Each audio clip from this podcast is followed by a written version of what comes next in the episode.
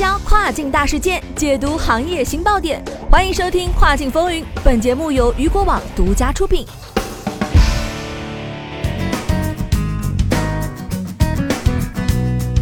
Hello，各位好，欢迎大家收听这个时段的《跨境风云》。那么接下来的时间将带您一起来关注到的是，缺箱潮恐持续数月，断货风险大升级。旺季来袭，亚马逊卖家面对的不仅是频频亮红的仓储容量，还有一日三变的快递费用。据过往了解到，当前海运价格飙升，物流拥堵的主要原因之一是因为集装箱短缺，其短缺的程度难以想象，甚至有货代叫黄牛加价抢都没能抢到，堪比双十一秒杀。那么，对于急于用于海运补货的卖家而言，这可不是一个好消息。今天节目一开始将带大家一起来关注到的是提柜时间缩短或有毁货风险。针对集装箱短缺的情况，余国网了解到，当前集装箱空箱预订金额已经在短短几日之间从五十元飙升至一千两百元。而如此高价的情况下，集装箱也仍是供不应求。有货代表示，自家车队刷了三天都没能提到箱子，交付日期是一再延后，面临的不仅是一天天上涨的箱子价格，还有来自卖家的指责。由于集装箱的价格一路突飞猛进，快递价格也不断的变化。此前，亚马逊美国站点的卖家曾向余国网透露，预计快递价格即将破六十。而几天过去了，快递价格早已经迈入六十大关，货代抢不到箱子，快递报价却每日飙升。为了抓紧时间备货的卖家，只能追着快递价格发货，发货量越来越多，集装箱却越来越少，简直是陷入了恶性循环。有货代说道。那么，为了解决缺箱难题，不少货代公司甚至开始求助于黄牛，加价加钱让黄牛抢箱子。有货代透露，老板要求找黄牛加了三百块钱，都没能抢到箱子。除此之外，也有船公司将提柜时间缩短至二十四小时。如果没能及时提货，整箱货物则很有可能面临被销毁的情况。此举也无疑让卖家和货代面临着巨额损失的风险。嗯，那么再带大家一起来关注到的就是缺箱潮提前，进出口吞吐量成元凶。有货代表示，按照以往缺箱潮一般发生在年底，但是今年的缺箱潮却相比往年整整提前了一个季度。针对该情况，余国网了解到，究其原因呢，还是海外疫情爆发所带来的连锁反应脱不了干系。首先，疫情的影响，上半年我国进出口总量下降，不少船公司为了节省成本，选择将大船改为小船出海。船舱承载的集装箱数量减少的同时，船公司还选择缩减航班，造成运力下降，导致下半年进出口情况开始复苏，发货量上涨时，现有的船公司运力不足以承担那么多的这个集装箱的数量。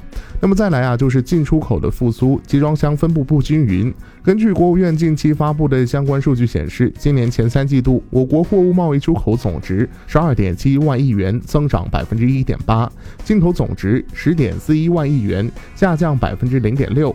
并且在第三季度，我国进出口增速相比第一季度、第二季度的负增长，出现了正向的复苏反弹，增速达到了百分之七点五。进出口之间的失衡，导致了大量集装箱随货物出口，却没能及时回来。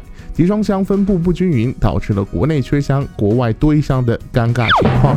那么第三呢？缺箱潮的爆发还有另外一个原因，就是集装箱的产量并没有及时的跟上。上半年国内、海外疫情的相继爆发，导致不少船公司因此降低了对于集装箱的订单量，甚至推迟了原先签订的合同。而第三季度集装箱的爆发式增长，使得工厂的生产节奏没办法及时跟上。余光了解到，当前中国集装箱生产商的最高月产量约为三十万国际标准箱，但仍然处于供不应求的状态。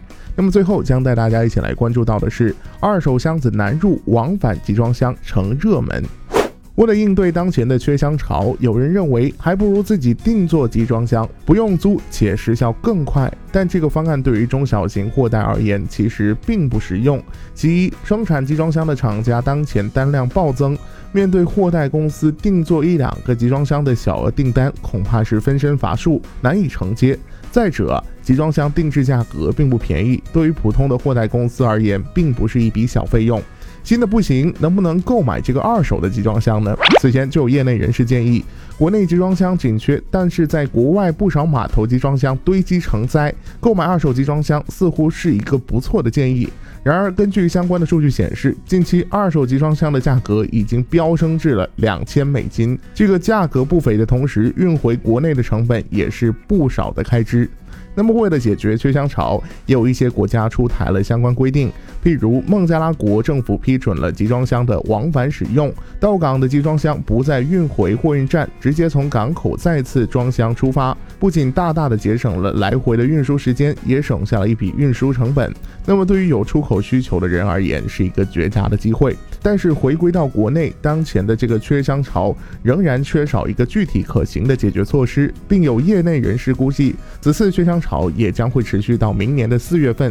此外，空运近期受到苹果公司包机出货的影响，也出现了涨幅的情况。好的，以上就是今天雨果电台为您梳理到最新一期的跨境风云。想了解更多跨境电商资讯，您还可以持续关注到雨果网。我是大熊，我们明天再见，拜拜。